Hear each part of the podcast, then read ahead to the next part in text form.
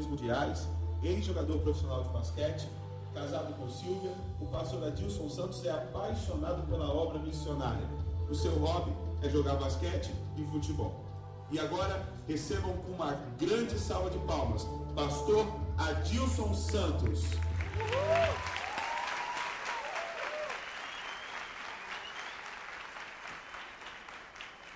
Queridos, estenda suas mãos para cá e vamos orar pelo pastor Adilson, para que ele seja instrumento de Deus mais uma vez para as nossas vidas. Senhor nosso Deus, louvamos a Ti pela vida do pastor Adilson Santos. Usa-o, inspira-o, Senhor, e que ele seja a Tua boca nesta noite, a falar ao nosso coração. Não falar aquilo que nós queremos ouvir, mas aquilo que nós precisamos ouvir. E que possamos mudar, Senhor, ao ouvir a Tua voz, através da voz do Teu servo. Louvamos o Teu nome por isso. No nome de Santo de Jesus. Amém. Boa noite. Retornamos aqui na Igreja do Recreio com muita alegria. E agora, nesse momento tão especial, uma semana que a gente acompanha à distância, que tem sido uma grande bênção na vida da juventude, nos adolescentes desta igreja e também é, no Rio de Janeiro. Quero agradecer o convite de toda a liderança. O pastor Vander não está conosco, né? O Vander, querido mestre, foi meu professor no, no seminário. Nós temos um carinho muito grande por ele e pelas contribuições que tem dado nossa, ao povo evangélico em geral. Agradecer também o Franco, nosso amigo, está aqui também na, coordenando o Ministério de Missões, e os pastores aqui que cuidam da galera, né? O Marcos aí, o Gustavo, o Miqueias, toda a equipe deles aí, vocês estão de parabéns aí por este evento um novo olhar para um mundo novo. E um novo olhar implica em renovação. Ah, quando a gente observa como Jesus olha, como Deus olha ao mundo, Deus sempre está olhando de uma maneira atualizada. Deus, Jesus, ele não perde a atualização. Então, se a gente quer olhar para o mundo com um novo olhar nesse mundo que estamos vivendo, temos que olhar este mundo com a, a lente, o foco, a maneira como Deus vê, como Jesus enxerga, para que possamos realmente fazer diferença. Gostei de ver aqui a, aquelas esquetes tão apropriadas, aquelas informações também dos envolvimentos. A gente entende que esta igreja está propiciando oportunidades para que você possa se envolver, servir para que você tenha caminhos para colocar a sua vocação, o seu amor e assim servir a este mundo como o Senhor Jesus Cristo viveu. Nós estamos entendendo que a maioria de nós aqui, se não todos, todos somos salvos pelo Senhor Jesus Cristo. E temos a Jesus como Senhor e Salvador. E se temos a Ele como Senhor e Salvador, Ele é a referência, Ele é o padrão. Ele é o espelho, aquele ideal que nós devemos observar para ser como ele. Pensando nisso, eu separei um texto, Mateus, no capítulo 9. Franco, a gente não fala mais abra a sua Bíblia, né? Acesse a sua Bíblia, né? Porque a Bíblia hoje está também em outros formatos aí na mídia. Então, abra a sua Bíblia ou acesse a sua Bíblia é, no capítulo 9 do Evangelho de Mateus, os versículos de 35 a 38. A gente quer olhar esse texto aqui e compartilhar algumas ideias com você, aqueles que também estão na mídia, na internet.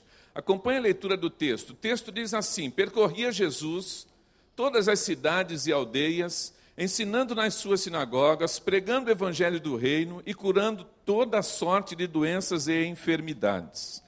Vendo ele as multidões, compadeceu-se delas, porque andavam desgarradas e errantes, como ovelhas que não têm pastor. Então disse aos seus discípulos: A seara, na verdade, é grande, mas os trabalhadores são poucos. Rogai, pois, ao Senhor da seara que mande trabalhadores para a sua seara. Esse é o texto da palavra de Deus. Que o Senhor abençoe esse texto em cada coração nesta noite. Esse texto é um texto classificado como um texto missionário. Jesus Cristo está percorrendo a, a nação de Israel e ele vem dos dois capítulos anteriores de uma série de encontros. Você vai vê-lo encontrando pessoas nas mais diferentes situações, diferentes situações, e ele usando os encontros para abençoar, para transformar aquelas vidas, e no final é como se Jesus, na minha visão, no meio de tanta coisa que ele vem realizando, ele olhasse e observasse a necessidade de mais gente para ajudar. Tanto que nessa sessão que eu li, ele termina dizendo: Olha, a seara é grande, ou seja, tem muito trabalho para fazer, mas aqueles que devem se envolver para realizar o trabalho são poucos. Vamos rogar, vamos pedir ao Senhor, ao dono da seara, para que ele mesmo mande trabalhadores para a sua seara, para que ele mesmo recrute, para que ele mesmo convoque, para que ele mesmo destaque aqueles que ele quer usar, mas principalmente aqueles que obedecem o chamado, aqueles que se posicionam à sua e se colocam à sua disposição. Nesse texto, se nós queremos olhar e ter a Jesus como um exemplo, devemos olhar esse texto como um, o Senhor Jesus Cristo em ação. Eu vejo aqui um micro ciclo missionário. Quando a gente fala ciclo, a gente está falando de coisas que começam, coisas que têm um desenvolvimento, tem um, um, fe, um fechamento, uma finalização, e depois abre-se novamente. E isso é muito comum nos encontros de Jesus. Tem aquele momento inicial, depois há, há todo uma, uma, um contexto que Jesus Cristo explorava para abençoar as vidas. Então Jesus está aqui em ação nesse microciclo missionário. E olhando esse microciclo missionário, eu quero destacar alguns pontos para seu entendimento. O primeiro deles é que Jesus tem a visão, a visão de Jesus é o mundo todo alcançado pelo Evangelho. Deus, e quando a gente fala Deus, a gente está pensando na Trindade, na Trinidade, Deus Pai, Deus Filho, Deus Espírito Santo. Deus não se contenta com nada mais, nada menos do que o mundo todo conhecendo a Jesus Cristo como Salvador. Só que esse texto não é tão claro em colocar essa visão do mundo todo, porque Jesus Cristo está aqui atuando dentro da nação de Israel. Ouso dizer que neste momento, Jesus Cristo, ele está aqui é, limitado geograficamente pelo Pai. Quando nós observamos os capítulos seguintes, vamos chegar no capítulo 15, e Jesus Cristo está no norte de Israel. E de repente ele passa a fronteira norte e ele vai para a região chamada Ciro-Fenícia, que hoje é Líbano. E estando na região da Ciro-Fenícia, ele vai para o litoral, as regiões de Tiro e Sidom, e ali ele tem um encontro com a mulher chamada, em algumas Bíblias, a mulher cananeia ou a mulher cirofenícia. Essa é uma região linda. É a parte sul do Líbano, controlada pelo Hezbollah. Já tive lá duas vezes. O Franco tem que ir lá comigo. E aí, quando você vai entrar no território do sul do Líbano, para visitar os obreiros, aí você tem que é, pedir autorização, não é o governo do Líbano, não é o exército do Líbano, é o Hezbollah, um partido é, mas é um, um, grupo terrorista. Aí você entrega o passaporte, o cara entra lá numa guarita com seu passaporte, aí é só oração, né? Para ver se volta. E é nessa região que Jesus Cristo está lá, e ele encontra a mulher cirofenícia. E a mulher faz um pedido. Jesus Cristo não responde palavra. A atitude de Jesus com aquela mulher é, aos, aos olhos de hoje, como se fosse politicamente incorreto. Além de não responder a mulher, ele sai andando. A mulher continua insistindo, os discípulos falam: despede essa mulher, uma doida, vem gritando atrás de nós, textualmente falando. E aí, quando a mulher chega, ela pede, ela adora o Senhor, possivelmente se ajoelhando, reconhecendo que Jesus é maior. E Jesus diz assim para aquela mulher: Eu não fui enviado, senão as ovelhas perdidas da casa de Israel. Jesus é bem claro em dizer para ela: Não é para você. Eu estou aqui agora para abençoar só judeu. Você é cananeia, você é Ciro Fenícia. Então não é para você. Quando a gente olha isso, a gente pensa, aquela mulher agora vai desistir, né? E ela diz: Senhor, socorre-me. Ela faz um pedido de socorro.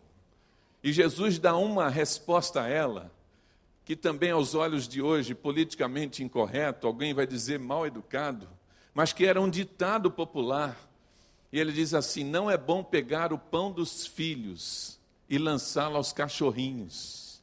Aí você pensa, agora a mulher vai embora chutando lata, reclamando, mas ela diz assim: sim, Senhor, mas também os cachorrinhos se alimentam das migalhas que caem da mesa do Senhor. E quando ela tem essa atitude de insistência, mas também de humildade, o Senhor Jesus Cristo, Jesus Cristo fala para ela: mulher, grande é a tua fé. Vai, porque o teu pedido está sendo realizado agora. A filha dela estava possessa de demônios, foi liberta naquela mesma hora. E aquela mulher foi abençoada. Eu, olhando esse texto, digo que a mulher cirofenícia furou a fila furou a fila, porque é, Jesus estava limitado, porque Deus tem o tempo certo, tem a época certa, o momento certo, mas ela furou a fila porque ela demonstrou fé. E ela demonstrando fé, Deus falou: Olha, eu vou atender o seu pedido. Gosto de imaginar também como se tivesse um diálogo, Jesus com o Pai, né? E aí Jesus explicando para ela: Não, tem um propósito, ainda não é o momento dos gentios, é só para os judeus, e a mulher insistindo, de repente, como se Jesus, na minha visão figurada, olhasse para cima: Ô oh, pai, está vendo aí? Ela tá, tem muita fé nesse coração. Aí é, vamos atender. E aí eles resolvem atender o pedido daquela mulher. Jesus Cristo estava limitado geograficamente naquele momento, mas hoje não mais, porque ele continuou seu ministério, ele morreu na cruz, ele derramou seu sangue, ele ressuscitou, a pedra foi removida, ele voltou ao céu, o, o tempo da igreja foi inaugurado, o Espírito Santo veio, e nós temos hoje os mandatos missionários que implicam em obediência para que estejamos pregando o Evangelho no mundo todo. E nós precisamos ter essa visão, que é a visão do Senhor Jesus Cristo, do, de pregar o Evangelho no mundo todo. Agora, você já ouviu falar o termo missiológico de povos não alcançados?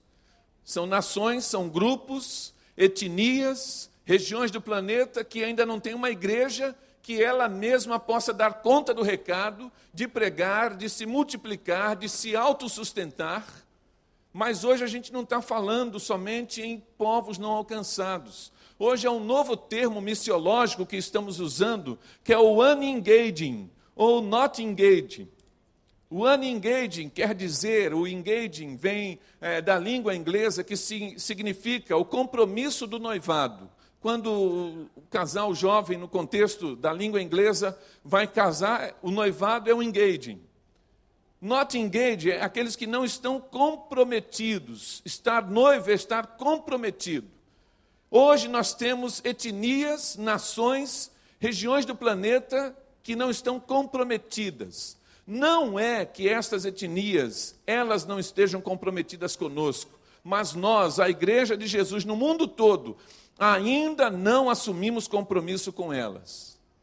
O not engaged ou unengaged quer dizer que grupos, etnias de pessoas não têm nenhum registro de movimento de oração por elas para que haja um, uma, um, uma ação missionária para alcançar aquela etnia. Ou seja, o mapeamento das agências que temos hoje, que se é, trabalham com a intercessão, não tem ninguém orando por etnias, por grupos de pessoas. Além de não ter ninguém orando, não tem ninguém se preparando num seminário, num curso de formação missionária, não tem ninguém a caminho de chegar lá para pregar o Evangelho. E também significa que lá onde eles estão, não tem ninguém pregando. Isso quer dizer, etnias inteiras, completamente esquecidas. É injusto, porque se Jesus morreu por todos e que nós temos que pregar o Evangelho a todos, nós não podemos limitar a grande comissão, nós não podemos ir somente a alguns lugares mas nós temos que levar o Evangelho do Senhor a todo mundo. Esse quadro realmente tem mudado. Nós temos desafiado não somente nós aqui, a missão brasileira, como os movimentos missionários em outras regiões do planeta. Então, movimentos de oração se levantam, há um mapeamento, pessoas que pesquisam na internet e, e, e conseguem detectar aqueles grupos que estão sem intercessão ou sem gente preparada para ir. E a gente está trabalhando para mudar esse quadro mas o desafio ainda é muito grande, Mas o que enche o nosso coração de esperança é que a gente está vendo o mover de Deus, levantando gente comprometida para levar o Evangelho a estas nações. E quem sabe Deus vai levantar nesta noite alguns que estão aqui. Ah, uma outra situação nesse mundo novo que estamos vivendo é que o mundo hoje não está mais estacionado.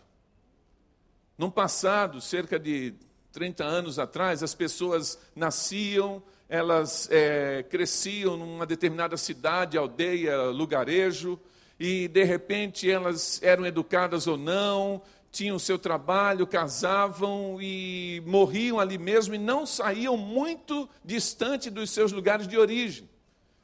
Pessoas que ficavam num, num raio, no entorno de, de 100 quilômetros. Hoje as pessoas viajam mais, hoje as pessoas estão se deslocando mais. E esses movimentos populacionais, eles são motivados por várias situações. Por situações comerciais, por situações de catástrofes, Pergunto para você: tem haitiano morando no Brasil hoje? Sim ou não? Sim. É um êxodo dos haitianos que estão é, sofrendo com a situação do terremoto, estão no norte do Brasil, agora no centro-oeste também, trabalhando na plantação, na colheita da soja, ali nas fazendas. Em São Paulo, nós já temos um grupo que tem trabalhado com uma igreja e a nossa agência missionária tem dado assistência a um grande grupo de haitianos ali em São Paulo. E nós aproveitamos esses momentos também para levar o evangelho a eles. Catástrofes naturais, guerras.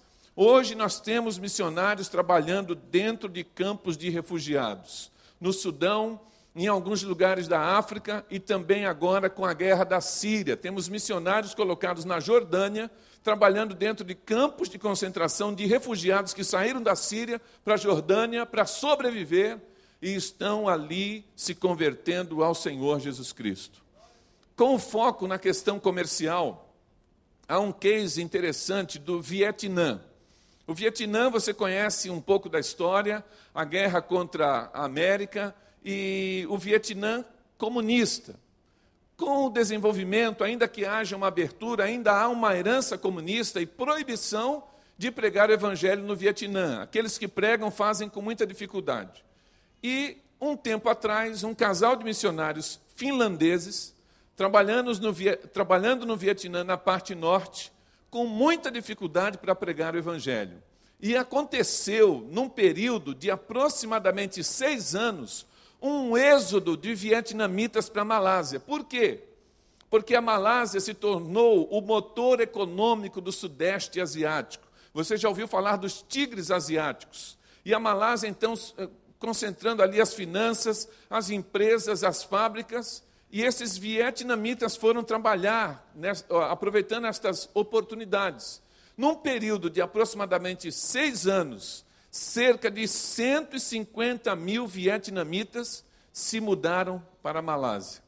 E aí o casal de missionários, percebendo isso, disse: Olha, a, a gente não está trabalhando somente com geografia, mas a gente trabalha com etnia.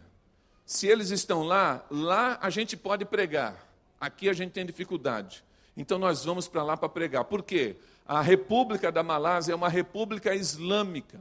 E toda vez que você vê uma república islâmica, saiba que a lei civil se mistura com a lei religiosa. É a Sharia, a Sharia ou Sharia lá, mais conhecida como a Sharia. A lei civil é a lei religiosa e é a aplicação do Islã no dia a dia. E a lei na Malásia diz que é proibido pregar o evangelho para 65% da população. 65% da população da Malásia, eles são os malês de, de nascimento, de background, naturais dali mesmo. 35% da população são cidadãos da Malásia, mas de um outro background, que vieram da China e se tornaram cidadãos da Índia e dos países ali ao, ao redor. Então é permitido pregar para estes, mas não para o malê original. E esse casal foi, começou a pregar o evangelho e foram então desafiando outros missionários e outras nações mandando missionários. E na sequência também de mais cinco, seis anos, dos 150 mil vietnamitas que se mudaram para lá, cerca de 25 mil se converteram ao Senhor Jesus Cristo. um grande avivamento acontecido ali. E eles tinham que, governo vietnamita comunista, para perseguir, começou a tentar detectar quem eram os imigrantes convertidos, para perseguir a família dentro do Vietnã e para dificultar a remessa de divisas, de dinheiro. Só que para descobrir quem se converte, eles mandaram espiões. E o espião, para descobrir quem é crente, vai aonde? Vai na igreja. E vários espiões já são nossos irmãos em Cristo. Eu visitei uma igreja.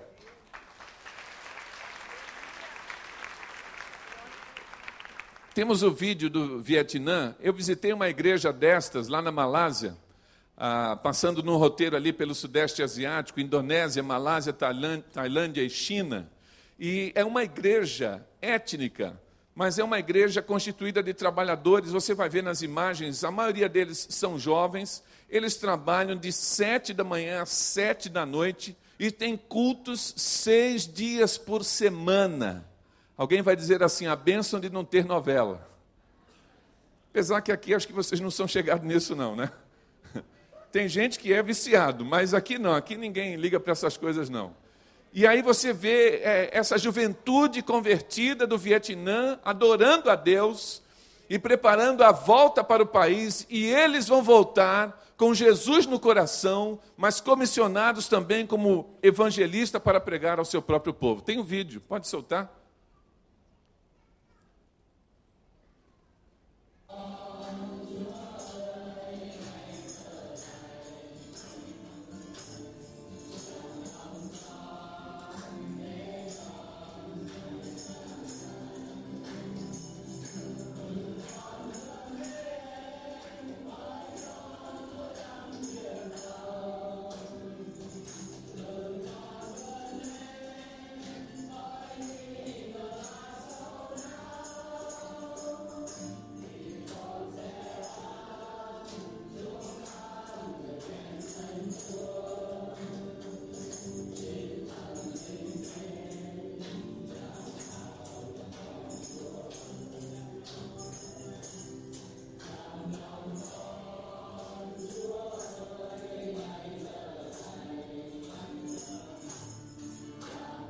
Esse casal, eles são brasileiros e eles estavam nos acompanhando na viagem. Você vê que todos os brasileiros ali da caravana estávamos emocionados, tocados de ver ali o ajuntamento daqueles jovens convertidos.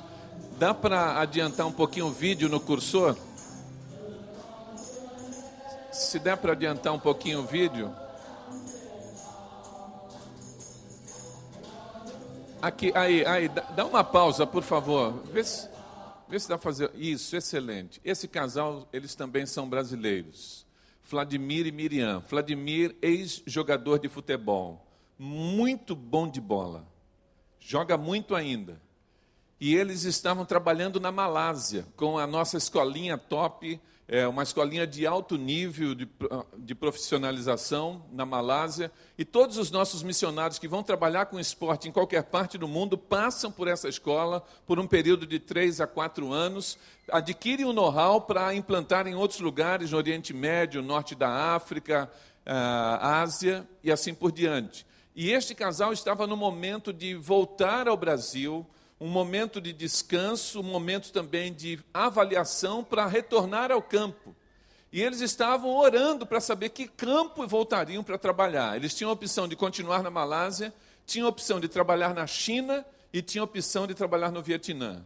E nesse culto que vocês estão assistindo, Deus falou com esse casal e confirmou que o desejo de Deus é que eles estivessem nesse tempo agora no Vietnã eles já estão trabalhando dentro do Vietnã.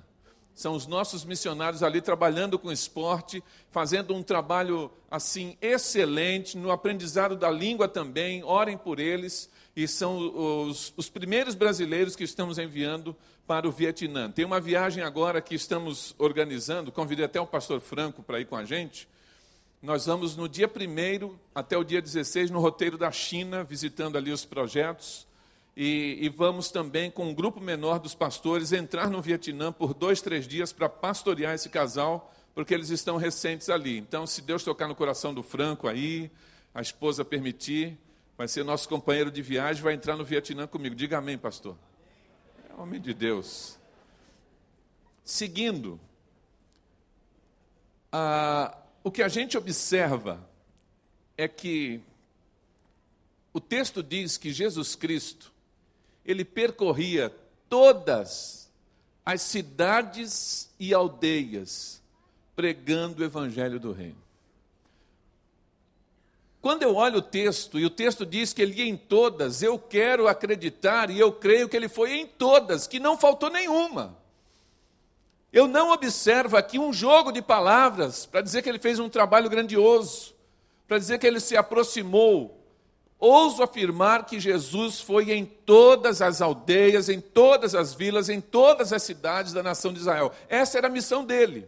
Hoje, transferindo para nós, nós temos que ir em todos os lugares também. Independente se tem um, um, um visto fácil para a gente entrar lá, independente se a gente vai ser bem tratado ou não, se tem tapete vermelho, temos que entrar em todos os lugares. Não existe mais lugar fechado no mundo para o Evangelho. Quando tem uma proibição, a gente entra com autorização. Hoje é que dia? Sassi. 16. De que mês? de julho, de que ano? Obrigado. 16 de julho de 2013. Só hoje, lá na China, se converteram 27 mil pessoas. Só hoje. Amanhã é média diária. Amanhã, mais 27 mil vão se converter. Quem é bom de conta aqui? Ele também é bom de conta. O Sassi também é bom de conta. 27 mil hoje. Amanhã, mais 27. 54. Em quatro dias, demorou. Em quatro dias, 108 mil pessoas. Desculpa a brincadeira. 108 mil pessoas se convertem a cada quatro dias dentro da China. E o extraordinário é que lá é proibido pregar. Mas é onde nós temos a maior colheita de almas acontecendo no planeta por dia. Agora, para reflexão nossa, por quê? Que mesmo sendo proibido, lá é onde o evangelho mais cresce. Por quê? Sabe por quê? Porque o nosso Deus não precisa de autorização. Ele já é dono de todas as coisas, do Senhor é a terra e a sua plenitude, o mundo e os que nele habitam. O chinês não é dele, o chinês é do Senhor Jesus. Os partidos, as constituições, tudo isso pertence ao Senhor. E lá do lado, Constituição, leis humanas, a gente tem que entender, são temporais. Tem validade aqui. Do outro lado vai valer o sangue do Senhor Jesus Cristo. Por isso a gente tem que entrar, porque Deus está conosco, Deus está abençoando e todas essas barreiras serão removidas. Nós ficamos surpreendidos agora em março, porque finalzinho de fevereiro chegou uma informação: a Indonésia é o maior país muçulmano do mundo. A Indonésia tem 230 milhões de habitantes. 200 milhões são muçulmanos. Quase que a população do Brasil é uma população maior que a do Brasil. Então, 200 milhões de muçulmanos. É a maior nação muçulmana do mundo, que não é árabe, é asiática, porque foi islamizada. E lá, o histórico recente são igrejas queimadas, é, pastores presos, espancados, perseguidos, fogueiras com Bíblias e a surpresa que chegou a nós em março. Um vídeo produzido pelos muçulmanos. Franco, não é uma produção de uma agência missionária, não é uma produção evangélica. Os próprios muçulmanos, eles produziram um vídeo chamado Save Marianne, que você vai ver daqui a pouquinho, eles estão aprontando ali. Save Marianne, salve Marianne. Quem é Marianne? Uma personagem fictícia de animação um vídeo muito bem feito, mostrando uma adolescente da Indonésia que está à beira da conversão. E eles estão com esse vídeo colocando essa, esse alerta, mas o objetivo do vídeo é uma campanha para levantar 2 milhões de dólares. O que, é que os muçulmanos da Indonésia querem com 2 milhões de dólares? Bancar um programa de TV muçulmano. Eles afirmam no vídeo: o Islã está longe da juventude. A gente só fala com a juventude no sermão de sexta-feira nas mesquitas, e não é a linguagem apropriada. A juventude, eles não conseguem entender. Os evangélicos têm programa de TV, e eles demonstram no vídeo. Os evangélicos têm disco que ajuda. Os evangélicos têm reuniões comunitárias. E nós precisamos mudar o estilo, e eles querem também se aproximar da juventude. Só que nesse vídeo, eles dizem assim: a cada ano, a afirmação deles, 2 milhões de indonésios se convertem a Jesus dentro da Indonésia. E o próprio vídeo diz assim: a continuar nesse ritmo, no ano de 2035, a Indonésia será um país de maioria cristã evangélica. Nós estamos trabalhando e orando para isso. Vamos ver o vídeo. Save Mariam, por favor.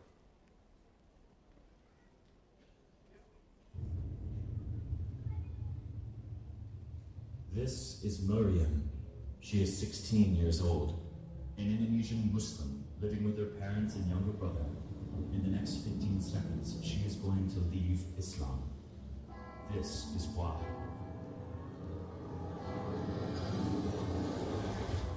Indonesia, the largest Muslim country in the world with over 200 million Muslims. But this is changing. Approximately 2 million people in Indonesia leave Islam for Christianity every year. Statistics from the International Crisis Group 2012 indicate that if the growth continues at its current rate, by 2035, it would cease to be a Muslim majority country. This is an alarming situation and begs one to consider why is this the case? Why are people not satisfied with Islam?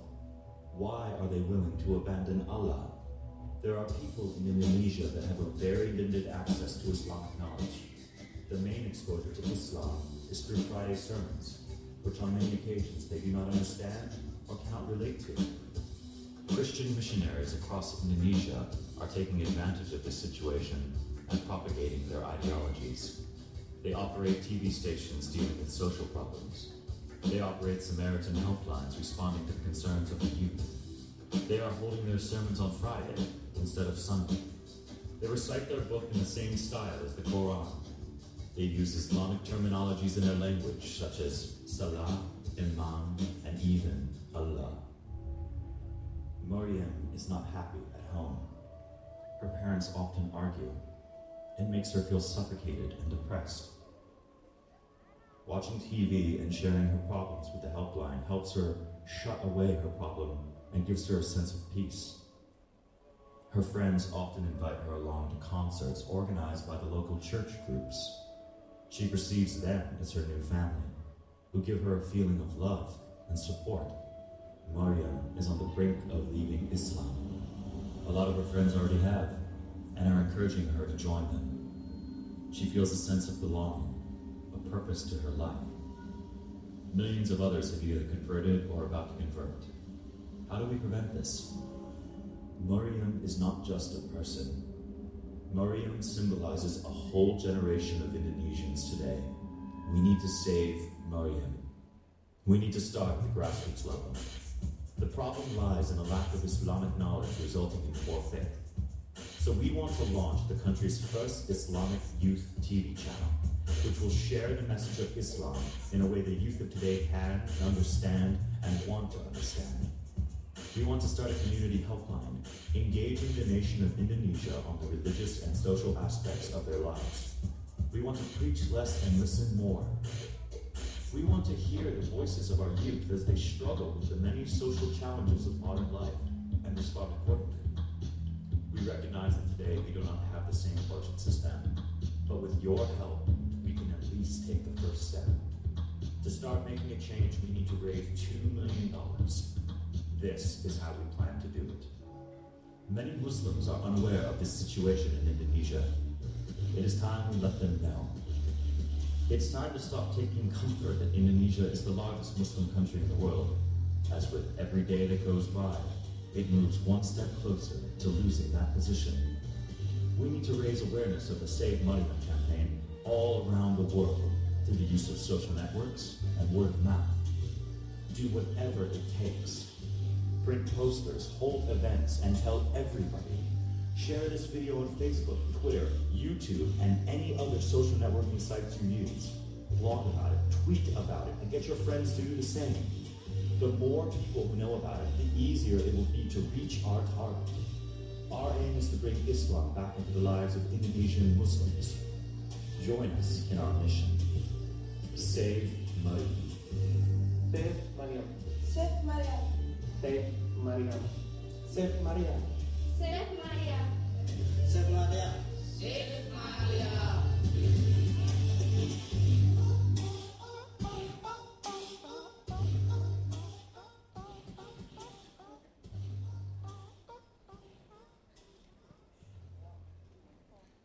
Esse vídeo está na internet, no YouTube, você pode acessar também e compartilhar e levantar um clamor de oração por esse país. Hoje nós já temos, ah, desde o ano, começo do ano passado, agora três missionários brasileiros trabalhando dentro da Indonésia e servindo ao Senhor ali.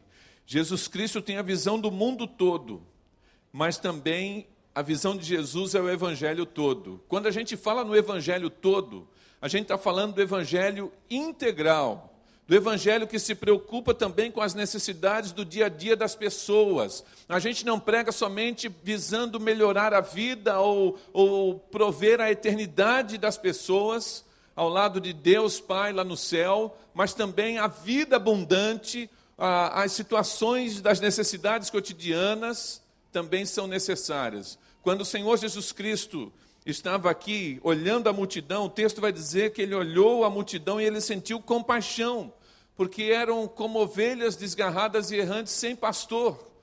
A gente vai ver que Jesus curou, segundo o texto, toda a sorte de doenças e enfermidade, enfermidades, mas também em outros textos Jesus multiplicou os pães e os peixes. Ou seja, a preocupação integral também é uma preocupação do evangelho do Senhor Jesus Cristo. Em todos os nossos campos missionários, sem distinção, a gente trabalha também usando a ação social.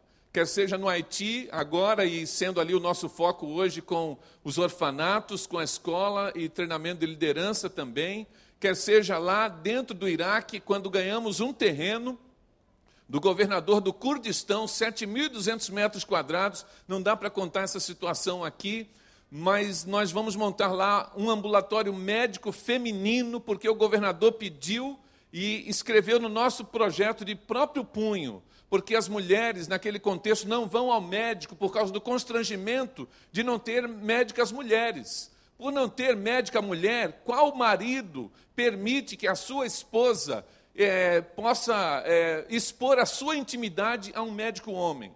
As mulheres, no contexto do Oriente Médio, em muitos países, não vão ao médico, sofrem caladas. A maior incidência de câncer feminino em todo o planeta é no Oriente Médio devido a isso. O que eu estou relatando é uma informação que o governador Tamar passou para a gente na reunião. E ele disse assim: coloca no projeto de vocês, que já era um projeto social, que já tinha uma escola, coloca um ambulatório para as mulheres. E depois de dar essa explicação, ele disse assim: Nós gostamos dos brasileiros. E mandem para cá também médicas e enfermeiras, porque se vocês estiverem aqui, as mulheres vão ao médico. Então, são situações como purificação da água dentro da China, em todos os momentos, em todas as portas que se abrem, a gente tem que fazer o bem para as pessoas. Um projeto que tem feito diferença agora e tem também motivado muito a gente para divulgar, orar e fazer um esforço para que realmente dê certo é o projeto ah, das casas abrigo para as ex-devadasses. O que é a devadasse? Devadasse é a prostituta cultural. Mulheres que ao longo da história da Índia se tornaram então é, profetisas ou sacerdotisas da deusa chamada Devadasse e que o culto a essa divindade simplesmente ele é uma relação sexual. Então essas mulheres ficavam nos templos consagrados a, a, a esse tipo de devoção e os homens que eram adeptos dessa deusa, dessa divindade, iam nos templos e escolhiam uma sacerdotisa, que era uma prostituta cultural. Tendo a relação sexual, ele cumpriu a sua obrigação religiosa. Isso é histórico e nesse momento anterior tinha até uma posição de destaque na sociedade. Com a colonização inglesa, os ingleses procuraram banir, só que não foi banido completamente.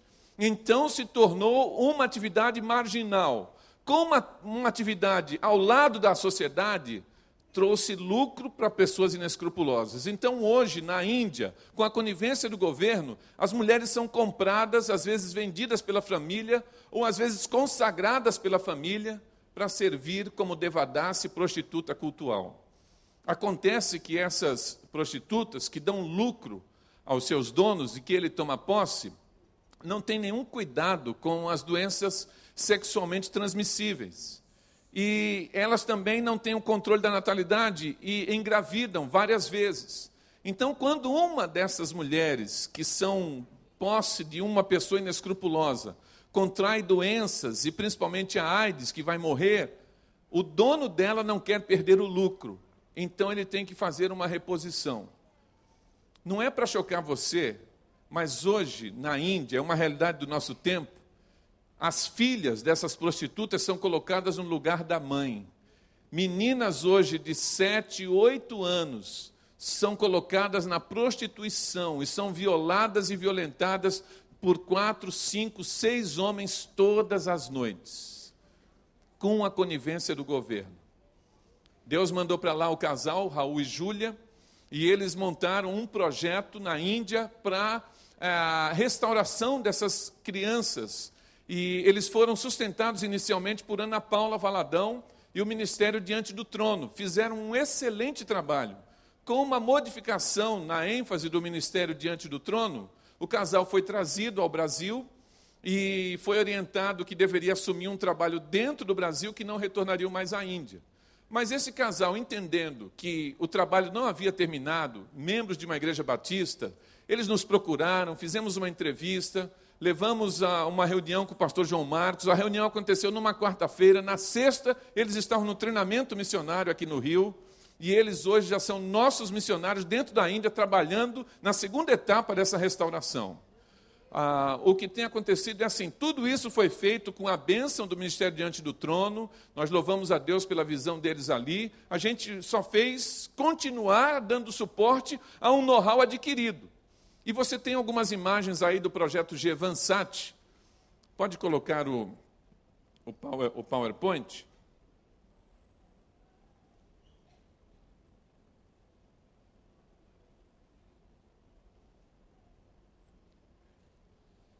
Eu vou olhar pelo retorno. Aqui você vê uma imagem da casa. Não é cromoterapia, mas essa é a sala que recebe as primeiras meninas que vêm assim é, bloqueadas, algumas ficam de cinco a seis meses sem dar uma palavra, tamanho o trauma que elas sofrem, e esse é o primeiro momento quando elas começam a ser assistidas. Essa é uma imagem de uma área de prostituição em Bombaim.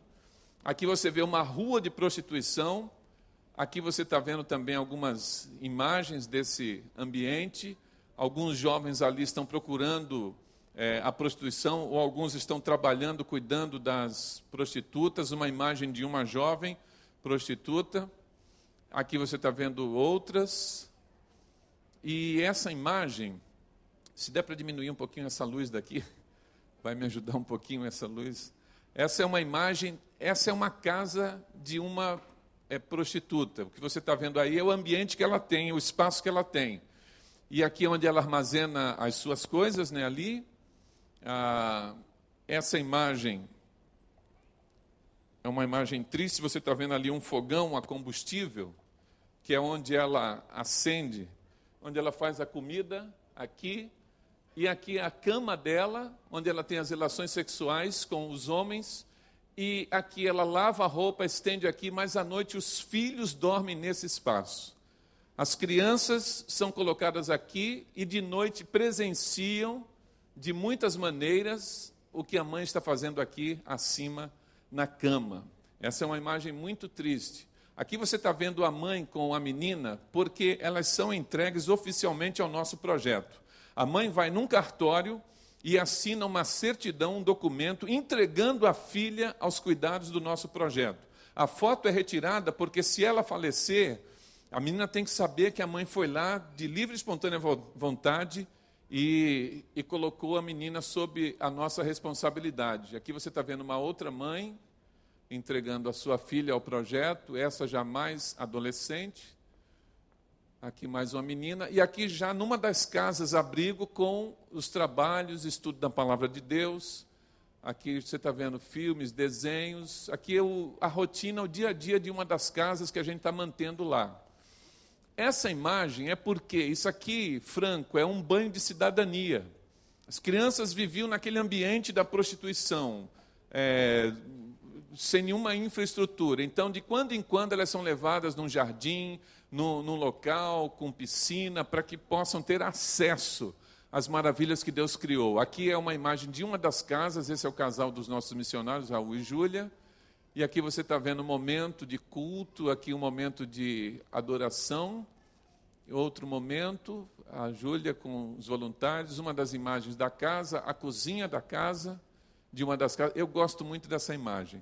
Lembram onde as crianças dormiam? E olha agora o capricho dos missionários para que elas possam desfrutar também de um conforto, de um carinho. Aqui é um dos quartos. E aí algumas imagens da casa. Essa menina, ela chegou soro positiva. Alguns vão dizer sero positiva, né, com vírus da AIDS. E ela foi uma daquelas que ficou muito tempo sem verbalizar nenhuma palavra. Depois, com o tempo, ela pôde se abrir, foi curada emocionalmente, se converteu, entregou a vida ao Senhor Jesus Cristo. Hoje, esta menina é uma das líderes de uma das casas. E ela tem recebido todo o acompanhamento médico através da estrutura da casa, os remédios coadjuvantes para com a AIDS, o AZT e outras terapias. E nos últimos exames, os sintomas da AIDS estão diminuindo. Alguns médicos estão dizendo que ela está para ser curada. Em nome de Jesus, eu creio que ela já está curada.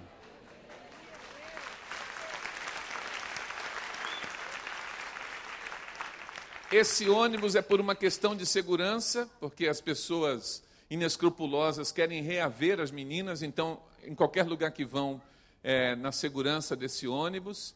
E aqui a restauração sendo completa. Quando a gente fala do, do, do evangelho integral, essa menina teria um futuro, um futuro nebuloso de sofrimento, de tristeza, quem sabe de morte prematura, ela agora está se casando com um jovem crente para constituir uma família aos pés do Senhor. E o nosso missionário ali fazendo o casamento, o Raul, várias têm se casado. E aqui também um momento quando elas estão é, declarando a fé em Jesus e assumindo o compromisso pelo batismo. Aí uma foto da família missionária. Eu perguntei para o missionário, para o Raul, e ele retornou agora no ano passado, eu falei, Raul, qual, é, qual a sua meta para esse retorno à Índia? Ele falou, pastor, eu quero montar uma casa-abrigo piloto, referência, e mais três casas que eu posso dar assistência itinerante ali na mesma região, numa cidade.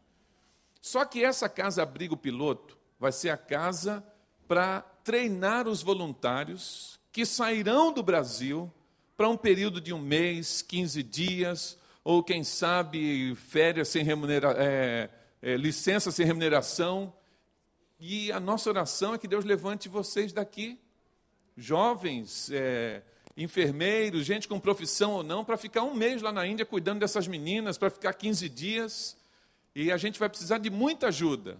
E quem sabe esses que vão inicialmente como voluntários também serão direcionados por Deus para se preparar e voltar para conduzir outras casas, porque nós vamos precisar de centenas dessas casas para espalhar por toda a Índia, para resgatar essas meninas dessa, dessa tragédia que estão vivendo. E eu perguntei para ele: então, Raul, uma casa, você quer montar quatro, qual o custo de uma casa?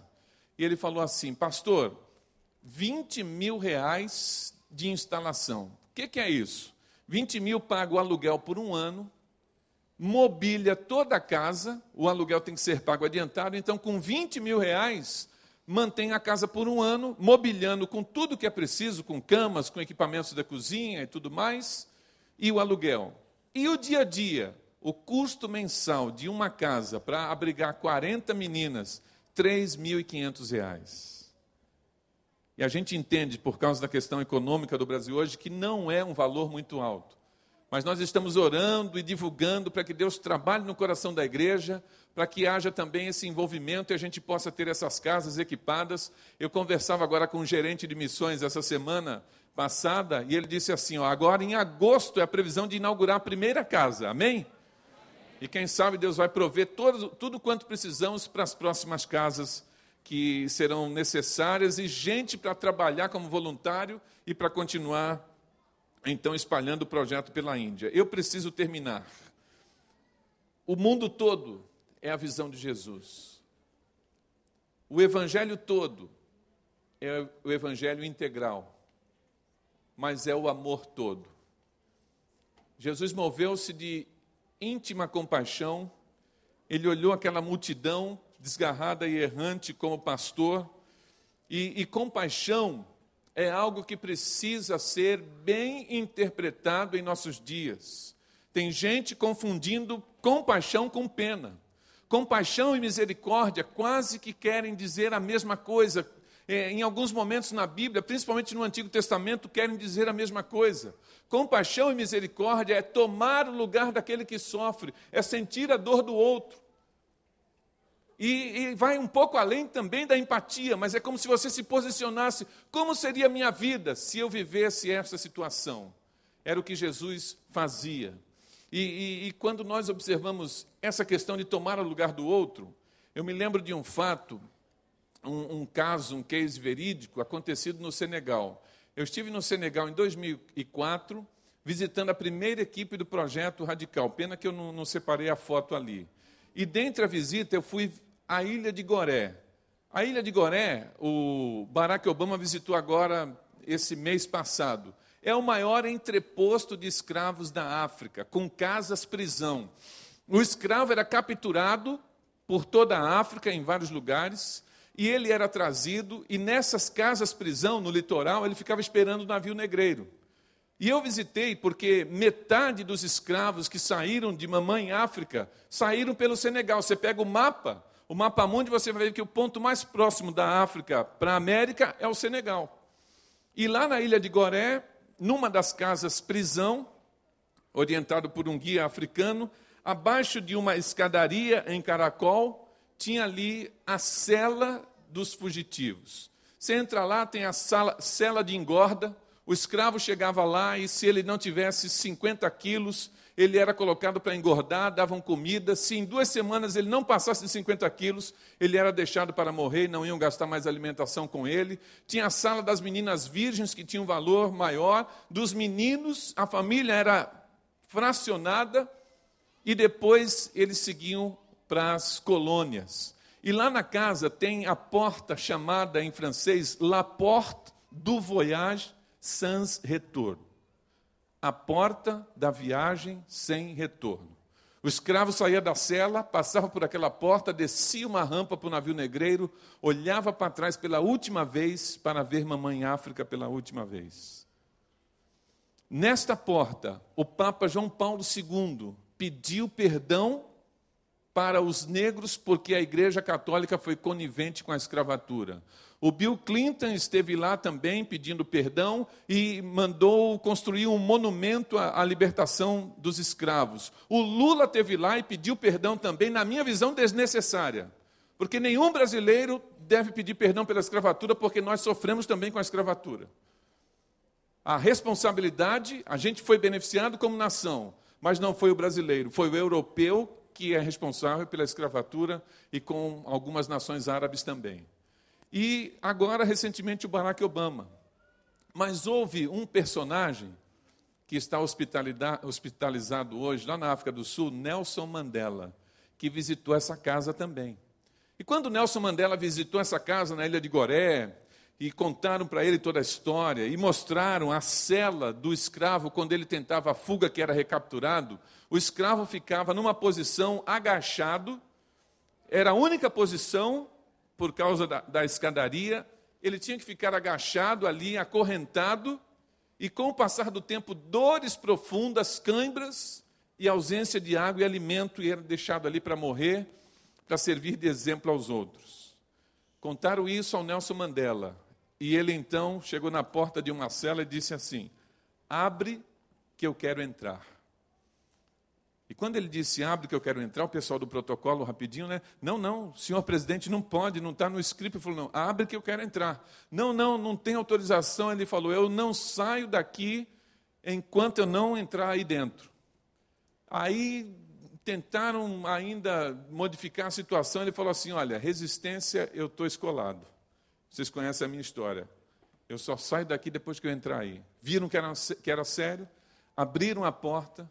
O presidente Nelson Mandela entrou, agachou-se como os escravos se agachavam, era a única posição que cabia, e ele começou a chorar como criança, copiosamente, e as emissoras do mundo todo filmando.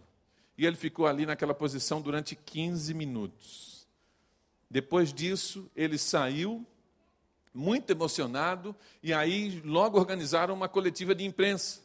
E a, os repórteres se posicionaram. E a primeira pergunta foi: Senhor presidente, por que, o senhor fez tanta questão de entrar aí e se posicionar da maneira como o escravo se posicionava, de maneira que o senhor chegou até as lágrimas? Por quê?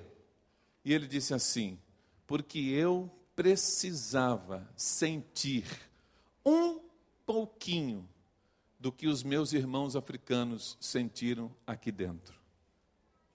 Que nome a gente dá a isso? Qual é o nome que a gente dá a isso? Compaixão, misericórdia, sentir a dor do outro. Tem muita gente em nossa sociedade brasileira, em nossas igrejas evangélicas, sentindo pena Compaixão vai levar a gente a uma ação direta. A compaixão, ela não se contenta em não fazer nada, ela quer fazer alguma coisa. E eu quero terminar contando de um fazendeiro na velha Europa, um fazendeiro cristão, e ele estava indo para a cidade no seu cavalo e de repente ele percebeu uma aglomeração, e quando ele chegou perto ali, ele percebeu que um outro fazendeiro, indo para a cidade no seu cavalo, o cavalo quebrou a perna e eles estavam ali esperando o momento em que o próprio dono iria sacrificar o animal. E várias pessoas estavam ali. O fazendeiro cristão desce do cavalo e quando ele se aproxima, ele vê as pessoas indo lá ao dono do cavalo, antes dele dar o tiro no cavalo, que era essa a prática da época, dizendo assim: Olha, eu sinto muito, eu sinto muito. E as pessoas davam um abraço no fazendeiro. Eu sinto muito. Aquele fazendeiro cristão pegou o seu chapéu e deu um grito diante da multidão. Eu também sinto muito. Só que o meu sentimento vale 10 shillings. E ele pegou no bolso 10 shillings, colocou dentro do chapéu e foi para a multidão. O meu sentimento valeu 10 chiles. Você sente muito? Quanto vale o seu sentimento? Coloca aqui, põe no chapéu. Quanto vale o seu sentimento? Põe aqui, põe aqui. E ele foi andando diante daquela multidão, pedindo que as pessoas colocassem, se é que sentiam muito, o sentimento dentro do chapéu. Ao final, havia dinheiro suficiente para comprar um cavalo novo e sobrava. Você sente muito? olhando a situação dessas meninas, a gente vai conseguir atender 40, 100, 200, mas são milhares. Você sente muito quando observa uma mulher no contexto árabe que vai vendo o corpo enfermar, mas não quer incomodar o marido, não quer se expor à vergonha, e não vai buscar nenhuma assistência porque ela não tem para onde ir. Você sente muito quando ouve dizer que pessoas estão completamente esquecidas, vão passar pela vida sem ter acesso à graça de Jesus, nunca vão ouvir falar de Jesus. Se você sente muito, quanto vale o teu sentimento? Abaixa a tua cabeça. Feche os teus olhos.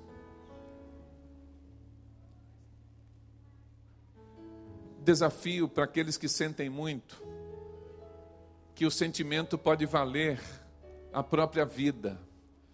Aqueles que nesta noite, ouvindo esses desafios, Deus tem tocado no coração e são capazes de dizer: Senhor, eu estou sentindo muito, por isso eu quero que o Senhor use a minha vida no campo missionário. O teu sentimento pode ser a vocação. O que você vai colocar no altar pode ser a própria vida, dizendo: usa a minha vida. Se o Senhor quiser me levar para o Iraque, se o Senhor quiser me levar para a China, se o Senhor quiser me levar para a África, se o Senhor quiser me levar para o Peru, para o Paraguai, para o Haiti, por 15 dias, por um mês, para a vida toda. Mas o meu sentimento é a minha vida no teu altar. Usa a minha vida onde quer que o Senhor deseje. Há alguém que quer dizer isso ao Senhor? Levante a sua mão dizendo: Senhor, meu sentimento é a minha vocação. Deus abençoe. Deus abençoe. Deus abençoe. É só levantar a mão dizendo assim: Senhor, usa a minha vida. Usa a minha vida no campo missionário. A maneira como Ele vai usar, Ele é quem sabe. Deus abençoe. Deus abençoe. Deus abençoe. Lá atrás já vi. Deus abençoe. Até onde eu pude contar 28, 29, 30, 31. Pode abaixar do meu lado direito. 32, 33, 34, 35. Do meu lado esquerdo agora. 39, 41. Pode abaixar, já vi. Há mais alguém que se junta? 42, 43, 44, 45, 49. Pode abaixar. Se você já levantou a mão, não precisa levantar novamente. Não é um momento de você se preocupar para onde você vai. Não se preocupe que idioma você tem que aprender. Não se preocupe quem que vai te sustentar, o que teu pai vai dizer, tua mãe, a tua esposa. Simplesmente é você e Deus dizendo assim: Senhor, a minha vida pertence a ti. Se o Senhor quiser usar a minha vida, usa, Senhor. Há mais alguém que se junta a estas 49 vidas, é só dar um sinal. Deus abençoe, já vi. Deus abençoe. Deus abençoe. Glória a Deus. Continue de cabeça baixa. Há uma outra necessidade. É a necessidade de recursos. Necessidade que nós temos da construção do projeto no norte do Iraque, desse projeto das meninas vítimas da prostituição, dos orfanatos e casas de abrigo lá no Haiti. A gente sabe do envolvimento dessa igreja, a gente sabe do amor dessa igreja, a gente sabe do, do pastor Vander, o Franco, aqueles que lideram, como tem abençoado a nossa agência e também a obra missionária. Mas sempre há algo mais para fazer. Então, se você nessa noite quer é, colocar o teu sentimento de uma maneira é, clara, através das finanças, você pode dar uma oferta para esse projeto, você pode assumir pelo PAN. Quantos gostariam de ajudar financeiramente os nossos projetos? Levante a sua mão. Deus abençoe. Deus abençoe. Deus abençoe. Deus abençoe. Deus abençoe. Glória a Deus. Deus abençoe. Deus abençoe. Pode abaixar. Já vi. Nós vamos orar por vocês. Deus abençoe. O último desafio. Abre os, abram os olhos agora. Esse é o último desafio. Olha aqui para o pastor Adilson um pouquinho. Eu falei que tem nações inteiras, etnias, que não tem ninguém orando. O desafio é para você assumir um compromisso de oração. Eu sei que a maioria, se não todos aqui, tem facilidade com as mídias. Faça uma pesquisa na internet, entre nos sites missionários, busque uma nação. A Indonésia tem 17 mil ilhas. A Indonésia é um dos países dos mais fracionados etnicamente. E tem alguns que a gente não pode nem entrar por causa da violência. Destaca um desse, imprime, anota, põe no espelho do banheiro, põe no console do carro, põe na Bíblia. Põe em algum lugar para que todos os dias você ore, Deus, este é o povo que eu estou orando, manda alguém para lá, levanta obreiros e, e estabelece o teu reino nessa nação, transforma aquelas vidas. Esse é o teu compromisso. O teu compromisso também de orar pelos missionários, de destacar um missionário que é o teu missionário de intercessão e orar por tua igreja. O que a gente tem visto é que na maioria dos contextos nossos hoje, a gente ora pouco e a gente pode orar mais. Quem gostaria nessa de assumir o compromisso de oração? Dizendo, Senhor, eu vou aumentar o tempo de oração. E eu vou orar de maneira sistemática, eu vou orar por missões, eu vou destacar um povo. Deus abençoe. Deus abençoe. Glória a Deus. Pode abaixar, pode abaixar. Vou pedir que toda a igreja se coloque em pé.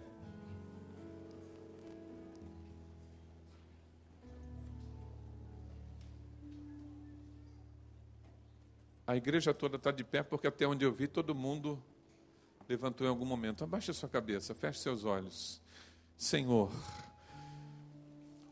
nós queremos consagrar, ó Pai, estas vidas que acenaram em algum desafio com as mãos, se posicionando à tua disposição. Senhor, nós contamos mais de 50 novos missionários aqui nesta noite. Senhor, nós queremos entregá-los a Ti e pedir que eles sejam conduzidos pelo Senhor. Pedir que o Senhor possa clarear o chamado, possa, Senhor, amadurecer, possa levantar pessoas ao redor para confirmação e que o Senhor levante pastores, as igrejas que representam, a fim de que sejam direcionados. Senhor, que ninguém chamado por Ti aqui nesta noite fique sem ir ao campo missionário. E se alguém levantou a mão sem ser chamado por Ti, não deixa ir. Que só vão aos campos aqueles a quem o Senhor chama, vocaciona, capacita na Tua soberana vontade, Pai. Deus, nós queremos consagrar bens financeiros que serão espalhados pelo mundo todo. A tua glória vai brilhar nas nações, através das nossas finanças também, que vão propiciar, ó Pai, a pregação do teu evangelho e também o cuidado com aqueles que sofrem. E Senhor, muito obrigado porque esta igreja vai estar orando mais ainda a partir deste congresso que eles façam isso de maneira sábia, que eles façam isso, ó Pai, com propriedade, de maneira é, direcionada, proposital. Orienta a tua igreja para que possam orar com fervor pelas nações. Muito obrigado, Pai, por tudo aquilo que o Senhor está fazendo e continua a usar esta igreja, os jovens aqui e os adolescentes, em nome de Jesus. Amém. Amém. Dá um abraço em quem está aí do teu lado direito, lado esquerdo. Tem, tem a equipe de voluntários. Cadê aquela, aquela minha assessora? Não, ela estava aqui. Ah, tá.